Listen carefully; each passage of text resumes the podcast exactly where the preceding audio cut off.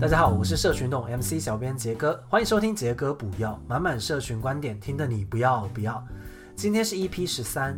从 iPhone XS 被讨厌的勇气看社群分众行销。前几天苹果发表会上公布了最新的 iPhone，包括了呃 iPhone XS Max、iPhone XS、iPhone XR 等等的型号。其中最顶级容量有五百一十二 GB 的 iPhone XS Max，售价其实高达了五万两千九百元。那在我的 Facebook 同温层的涂鸦墙上，有一群人立刻就高喊了对苹果发表会超级失望啊，觉得价格贵到离谱等等的。但也有人立刻表示了超级兴奋，准备要入手了。那今天就要从三个部分来聊聊，到底为什么 iPhone 总是让人又爱又恨？那对于我们经营社群又有什么启示呢？好，那第一部分是让人又爱又恨的 iPhone，第二部分我要谈在社群上要有被讨厌的勇气，第三部分社群时代的分众行销。那我们现在聊聊第一部分，让人又爱又恨的 iPhone。其实在，在呃，Tim Cook 接班之后，几乎每一次的苹果发表会结束后，都可以看到呃，大家在说苹果没有贾伯斯之后就没有什么好期待的啊，iPhone 已经好久没有什么令人惊艳的突破了这样的评论。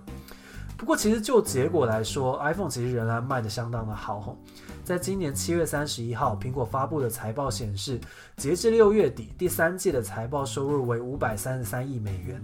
那第二季的 iPhone 销售是四千一百三十万部，虽然比市场预期少了一点点，但第二季的 iPhone 营收高达了两百九十九点零六亿美元，年年增长率哦增加了二十多个 percent，据称是苹果史上销售表现最好的第二季。那从全世界都爱的苹果走向一个让人又爱又恨的苹果，不变的其实是苹果一直都是获利的常胜军。那或许我们可以从苹果的一个人事决策来看出他们到底在打什么样的如意算盘哦。二零一四年，Angela 呃 a r e n s 应该是这样念哈，从老牌精品 Burberry 跳槽到 Apple 担任了零售部门的执行副总裁。一个科技公司为什么要从精品品牌去挖角一个 CEO 呢？我们可以猜测的是，苹果或许不再只是把眼光放在三 C 产品这个范畴，而是想要让苹果慢慢真的转型成为一个精品的品牌，更重视消费者从通路到产品的体验感，以及品牌带给个人的识别以及社会价值。其实我觉得苹果很清楚自己在干什么。苹果选择走上了这个精品的这条路，其实也表示他们选择离开了很多的客群，比方说会非常在乎价格 CP 值的客群，会去比较各品牌细部分项规格的客群，都很有可能因此而离开苹果。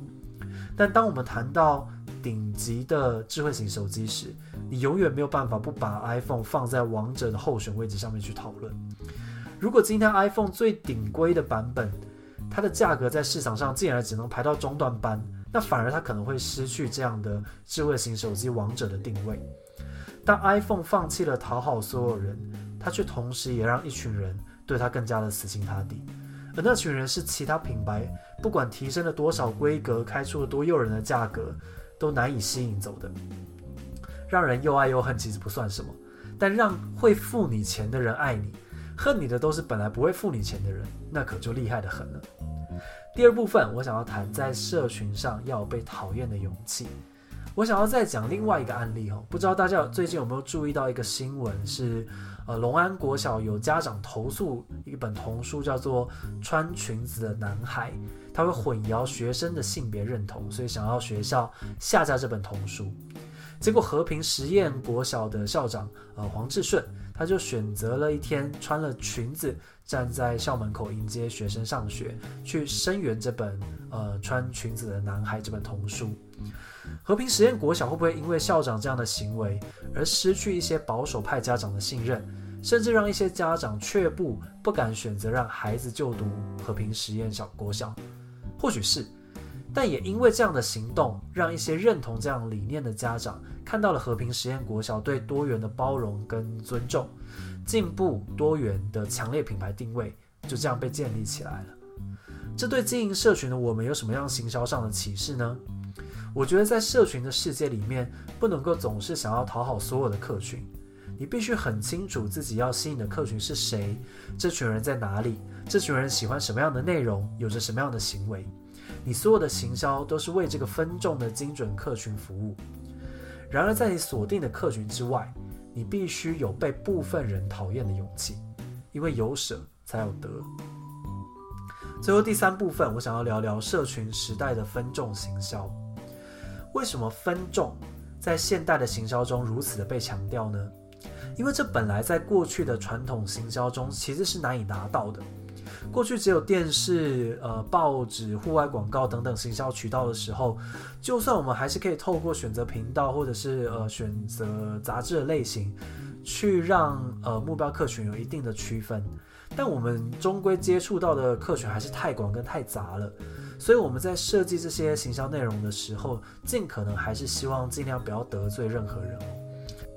但在现代的行销里面，过去散落在各处难以锁定的，比方说 LGBT 的族群，喜欢看星际大战的族群，喜欢自己做料理的族群，他们在数位的社群上面形成了一个明确、可被定义、可被锁定的客群。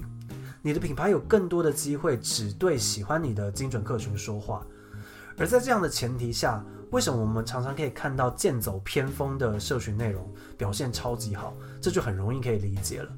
在规划社群内容时，如果想要让所有人都喜欢，常常成效反而会表现非常的差。在社群里面哦，有时候真的小才是大。与其让所有人对你都有五十分的喜欢，看完你的内容虽然不讨厌，但也没有留下什么深刻的印象，